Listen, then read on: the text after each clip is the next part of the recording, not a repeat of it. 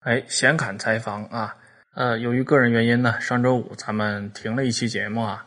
啊，然后呢，上周四、上周五中间又隔了一个双休日，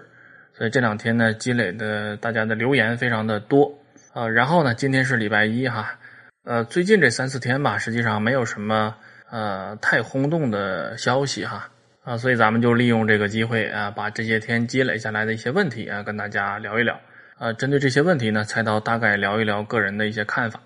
啊，当然留言和提问的朋友非常多了，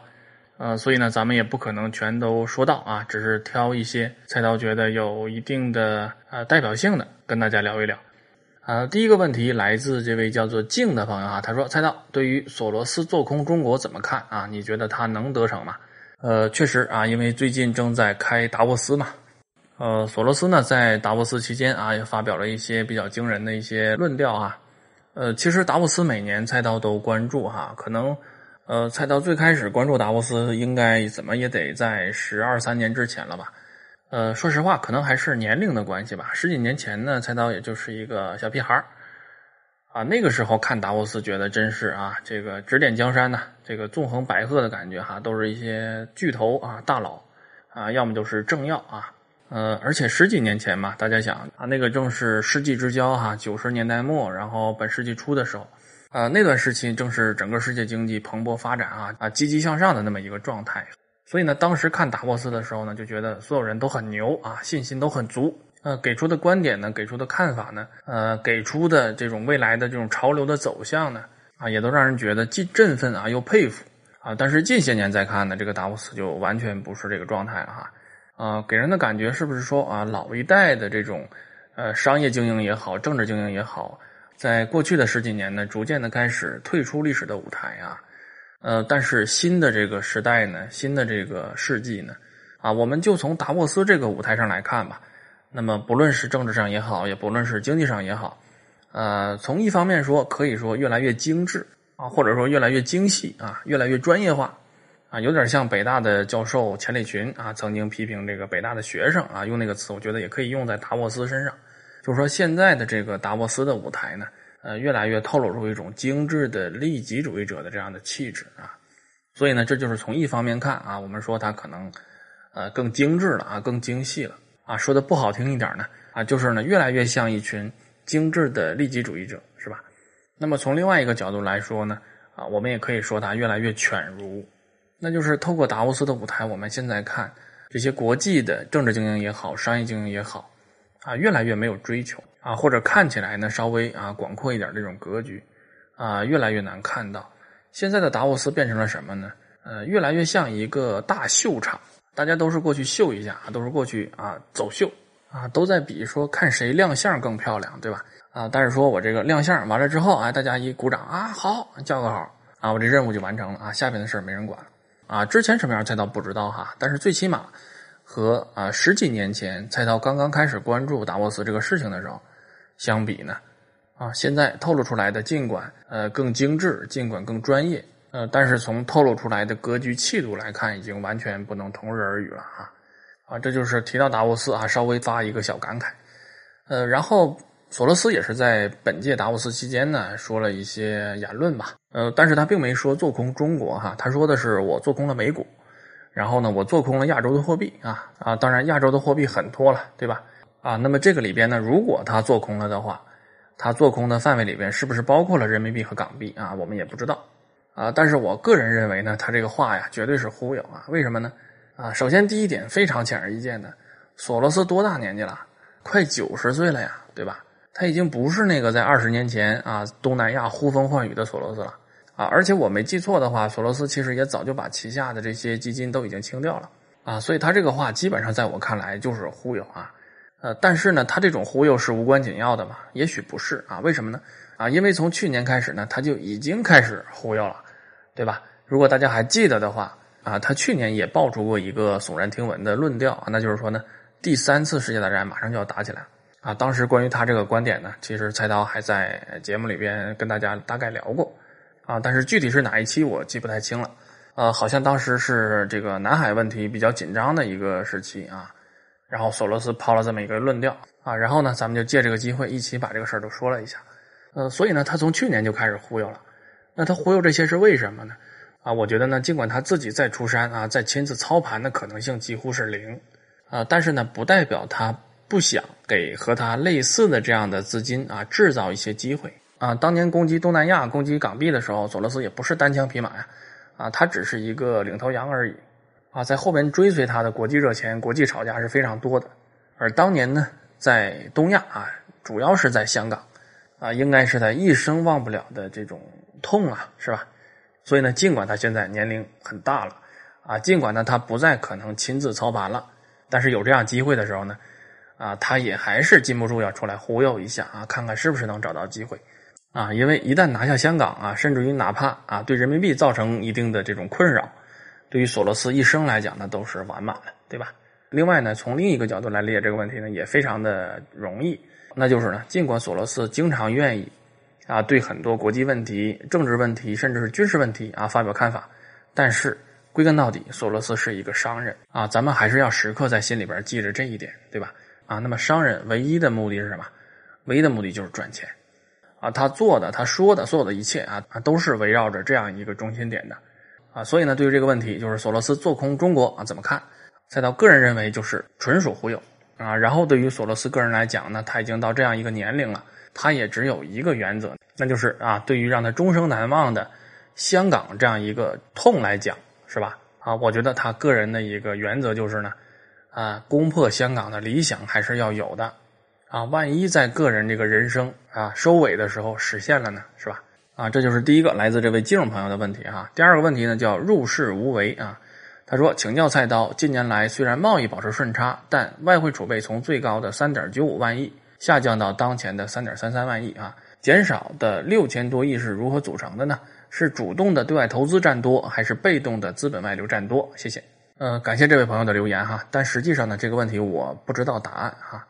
呃，菜刀能知道多少就讲多少，对吧？就一点不知道的，咱就说一点不知道啊，咱也不能瞎讲。而且关于这个问题呢，就是外汇储备下降啊，下降的那一部分啊，到底是怎么组成的呀？是吧？啊，要回答这个问题，也只有一个人能回答哈，那就是央行的副行长叫易纲啊。啊，为什么呢？啊，因为他原来兼任的是国家外汇管理局的局长啊，啊，他刚刚卸任，现在接他班的呢是央行的另外一位副行长，叫潘功胜。而咱们的外汇储备从最高点的三点九万到现在的三点三万啊，整个这个过程就是一刚整个操盘的。而且从最近两年整体的咱们啊央行啊，尤其是人民币啊对美元啊，人民币对一篮子货币整个这一块的这个掌控来看呢，主要的操盘手应该也是一刚啊。啊，反正我不知道别人怎么来评价吧，但是以我个人的观察呢，啊，我认为呢，他在最近两年的整体的把控的过程中还是非常的出色的，呃，包括去年的两会，啊，以及呢，啊，去年年底啊，关于人民币的很多问题啊，啊，举行新闻发布会出来答记者问啊，跟媒体进行沟通和交流的时候，呃，易纲的表现也都是非常到位的哈。所以呢，关于这个外汇储备的减少到底如何构成这个问题呢，也许只有啊那样级别的人物才能回答。呃，菜刀是回答不了的。但是针对这个问题呢，菜刀想多说一点是什么呢？那就是在我个人看来呀，啊，外汇储备减少未必不是咱们决策层想要的一个结果，是吧？啊，因为咱们之前啊，大概两三期之前吧，有一期节目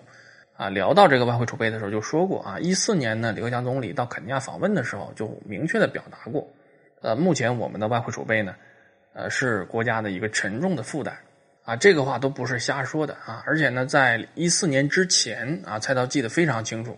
啊，大概一一年、一二年到一三年吧，这几年啊，一直有这样的声音，就是说我们的外汇储备太多了。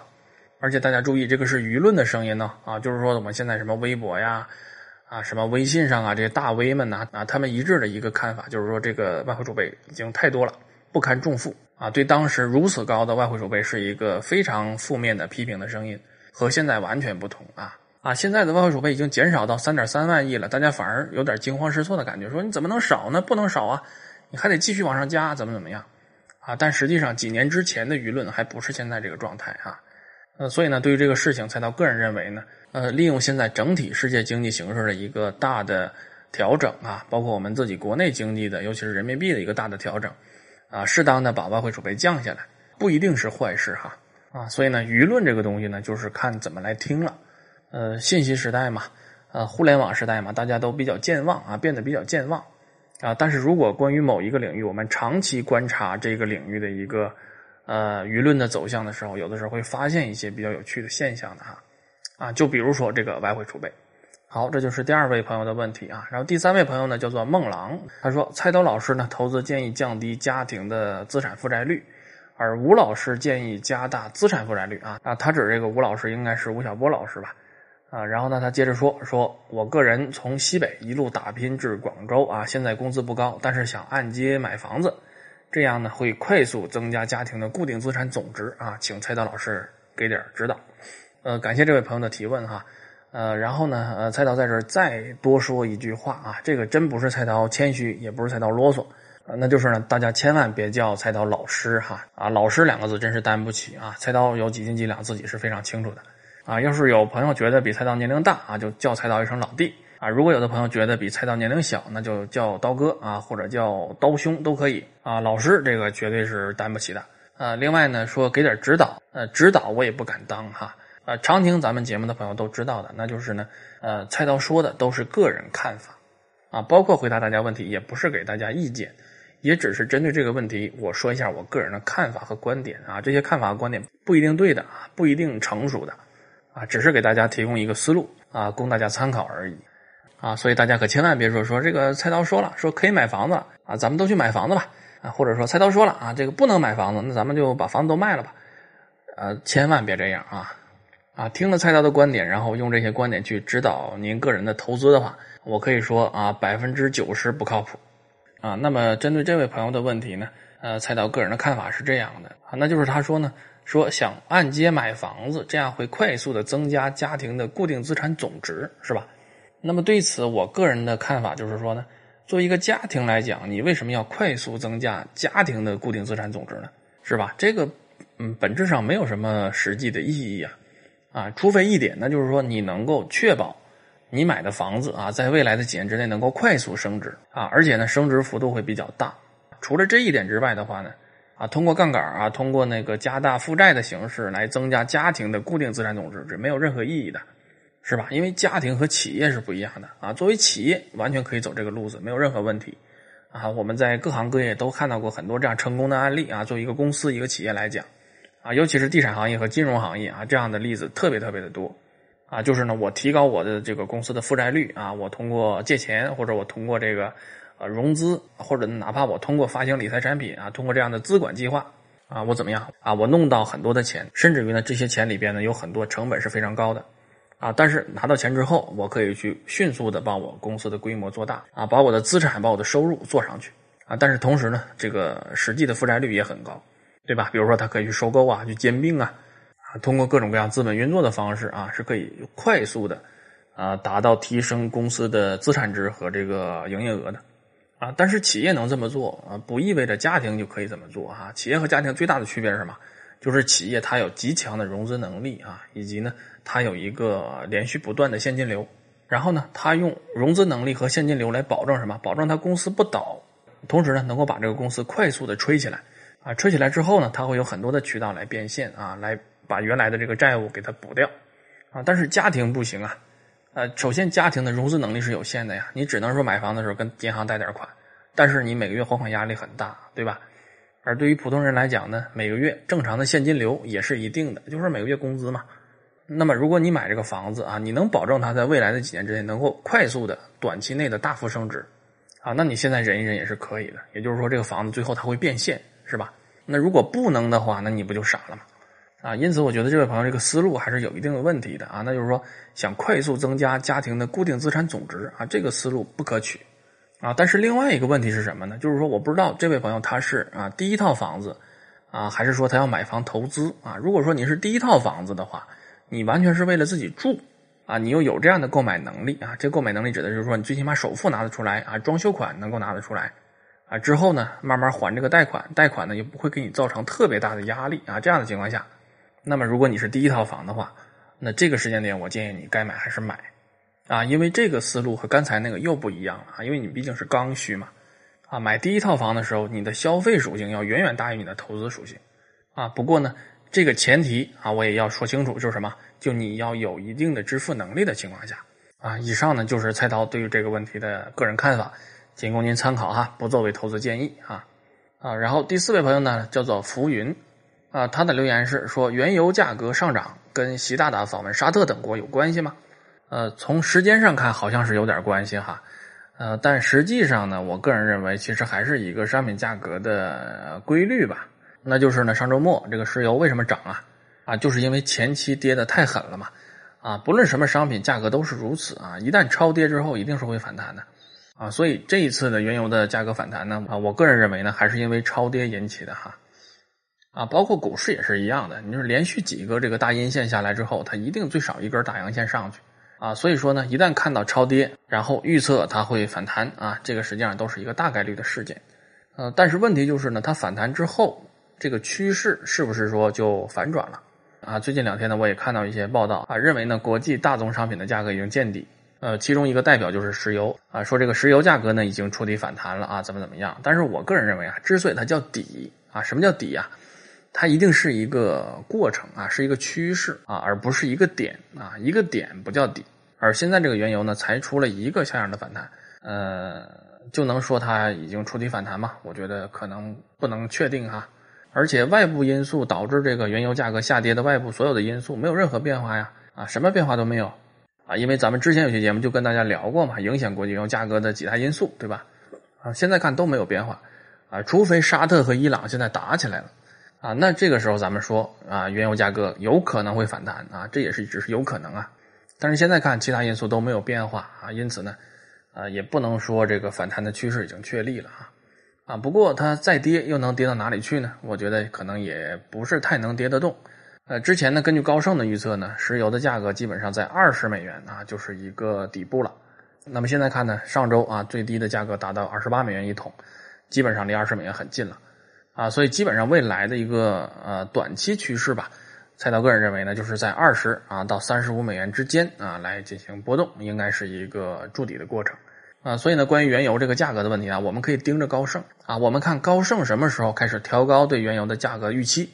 啊，也许就意味着这个原油价格确实要涨了，啊，因为在国际原油期货这个市场上呢，啊，高盛是一个比较大的交易方，啊，所以呢，就是为什么很多时候呢，像原油这样的战略物资，对吧？尤其是它又不是一个简单的商品，啊，它不但是战略物资，而且呢，某种意义上来讲呢，啊，从广义的实体经济的角度来讲，原油期货价格是啊，是全世界的广义的实体经济的一个价格锚，对吧？啊，因为实体经济各行各业基本上从原材料角度来讲都会涉及到石油。啊，所以说呢，对于这样的物资，有的时候呢，这个技术分析啊，可能就不一定那么呃准确，啊，反而是呢，盯着高盛这样的大鳄啊，某种程度上呢更靠谱一些，啊，所以呢，这就是关于啊这位朋友的问题哈，啊，蔡导个人说了一下看法，啊，绝不作为投资建议哈，啊，因为现在这个和石油有关的很多的呃金融产品炒的也很厉害，啊，对于那些东西呢，蔡导都不懂啊，所以说呢，蔡导说这些都是个人看法，不作为投资建议。嗯，然后今天最后一个问题呢，这位朋友叫做延续一九八七啊，嗯，他留言说说北京的商住两用房你怎么看？呃，从我们一般的角度来讲呢，呃，如果说我们是偏重于住宅的，就是自己住啊这样的一个需求的话呢，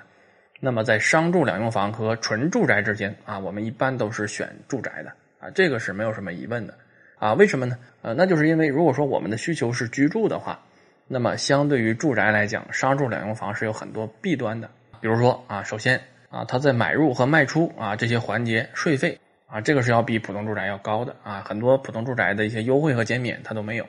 然后呢，呃，在使用的过程中啊，这个持有成本相对来讲也比较高啊。为什么呀？因为它都是商用水、商用电嘛，啊，一些商用物业的费用啊，这个要比住宅是要高的。呃，再比如从产权年限上来讲呢，商住一般就是四十年。啊，住宅呢，普遍来讲七十年产权，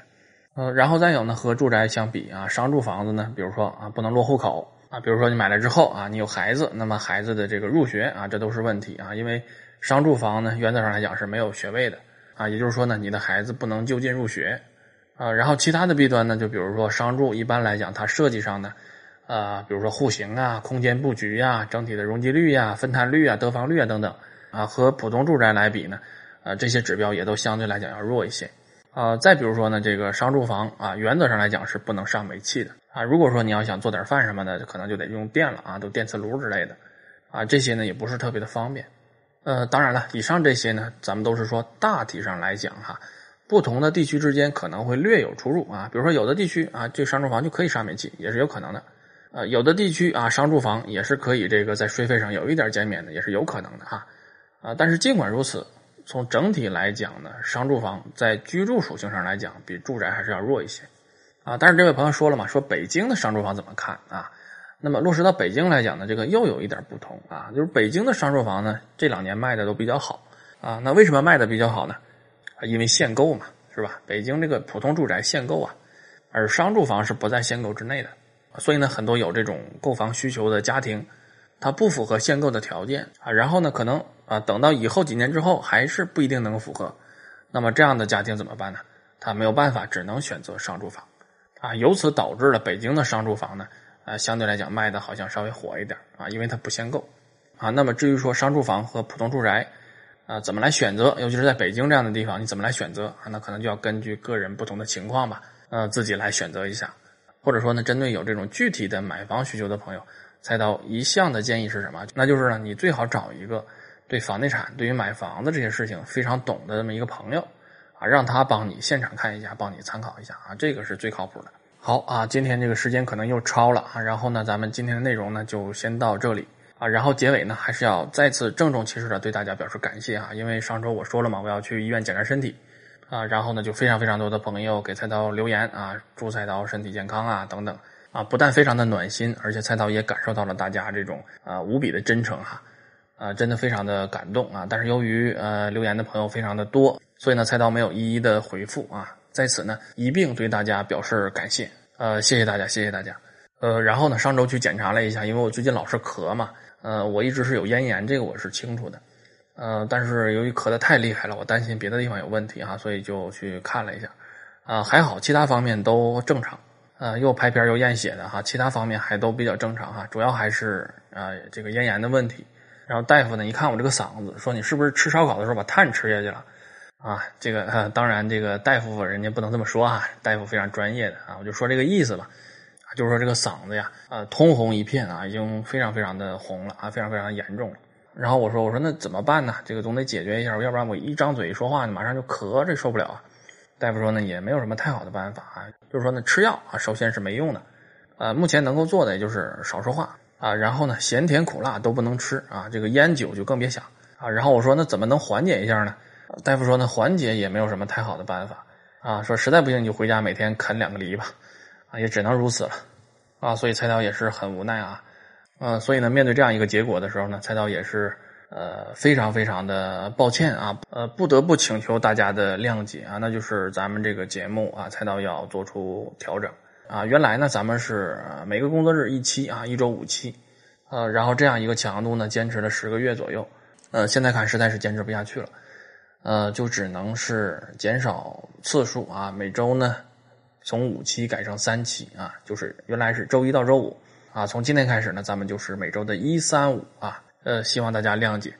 呃，然后周二、周四呢，咱们虽然没有节目啊，但是在微信公号啊，菜刀呢也还是会通过文字的方式啊啊，在每天继续的表达我的观点啊，表达我对财经事件啊、财经新闻啊、财经动态的一些看法